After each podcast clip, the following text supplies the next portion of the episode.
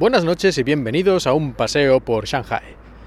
Como he comentado en alguna ocasión, los estudiantes chinos en general no son especialmente abiertos a hablar, a contar sus ideas, a hacer preguntas incluso aunque algo no lo acaben de entender y ese tipo de cosas.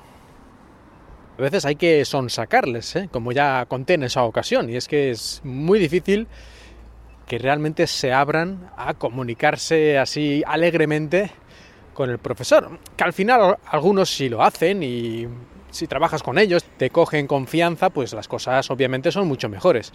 Pero vamos, que en principio es mucho más complicado que la mayoría de las culturas que tenemos en Europa, españoles, italianos, franceses, incluso alemanes o ingleses.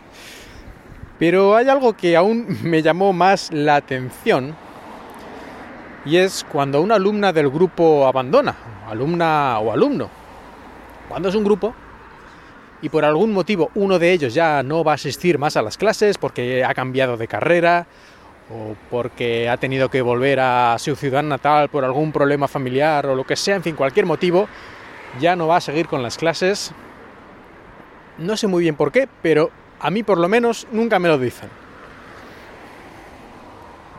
Empieza el nuevo semestre, llego a clase, paso la lista, que muchas veces todavía no tengo la lista, digamos, actualizada y es la misma del semestre anterior. Voy diciendo los nombres, cuando llega esa alumna, nadie dice nada, pues bueno, pues si no, nadie dice nada es que no está. Pero yo pregunto, bueno, ¿y está qué? Hoy es el primer día de clase del semestre, mm, ¿está enferma o le pasa algo? ¿O todavía está de vacaciones? Porque a veces que a lo mejor han alargado un poco más las vacaciones por algún motivo y van a llegar unos días más tarde, en fin, lo que sea, ¿no? Que me cuenten algo. Pero silencio total. Prácticamente siempre que me ha ocurrido esto, ha habido un silencio. Y digo, bueno, pues, pues no sé, pues ya, pues no lo sabrán, no sabrán por qué. Y a la semana siguiente vuelvo a preguntar lo mismo, ¿no? Paso la lista, llego a esa, no pasa nada. Y bueno, ya dos semanas, ¿qué pasa aquí? Ni caso. Y a lo mejor a la tercera o la cuarta vez que me pregunto, entonces ya con, con ya cierto nerviosismo, ¿eh? además cada vez que pregunto esto noto cierto nerviosismo en el aula, pero sin saber por qué, y al final, la tercera o cuarta vez ya alguien se envalentona, me dice, por ejemplo, pues es que se ha muerto, que esto me ocurrió una vez, además cuando hacía poco que era profesor. Y a nadie se le había ocurrido decírmelo, ni a mis compañeras profesoras, ni tampoco a los alumnos que me lo podrían haber dicho el primer día y yo no hubiera continuado preguntando. Pero claro, si nadie me dice nada, simplemente es que no está, pues yo cada semana voy pasando lista o cada clase. Pero sí, esto, esto me ocurrió una vez, se había muerto esta pobre chica durante las vacaciones, había tenido una extraña infección o no sé qué, no recuerdo exactamente, pero vamos, algún tipo de enfermedad así repentina. Y bueno, pues eh, se fue. Pero ya digo, que nadie, nadie me lo decía, y todos con caras raras, pero nadie decía nada. En otras ocasiones que me ha pasado algo parecido, en el sentido de que nadie dice nada, al menos no eran cosas tan tétricas, sino pues que se habían cambiado de carrera o cosas de esas. Pero en general también tienen poca tendencia a decirlo. Es como si hubiera sido a lo mejor una vergüenza que abandone el grupo, no lo sé. Eso ya no sé a qué se debe, pero a mí me llama la atención. O a lo mejor es casualidad, ¿no? Que me ha pasado a mí estas cosas y ha sido. no es algo generalizado en la cultura china, ni tiene ningún motivo especial.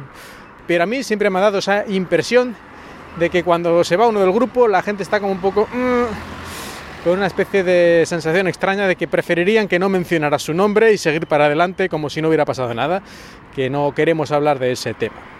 A lo mejor son imaginaciones mías, es todo posible, perfectamente.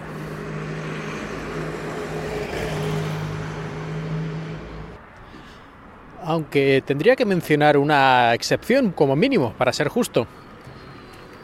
Y para que no quede la impresión de que los grupos de estudiantes, cuando uno se va, lo odian a muerte por el simplemente por el simple hecho de a mejor de haber decidido cambiar de carrera o algo así, porque no es el caso. Cada, cada situación será diferente.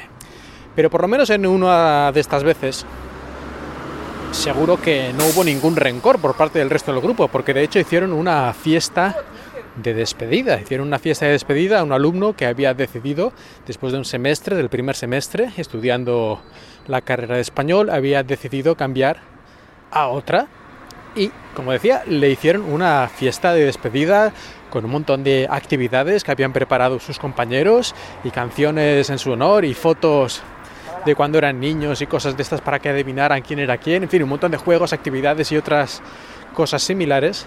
No parece que hubiera absolutamente ningún problema con que se cambiara de carrera. Así que en las otras ocasiones, en las que sí parecía que hubiera ahí alguna tirantez, una especie de caras raras al mencionar los nombres, probablemente cambiaron de carrera o lo que fuera, abandonaron el estudio por algún motivo no tan alegre. En fin, sea como sea, hemos llegado al final de este episodio. Espero que un día más hayas disfrutado de este paseo por Shanghai.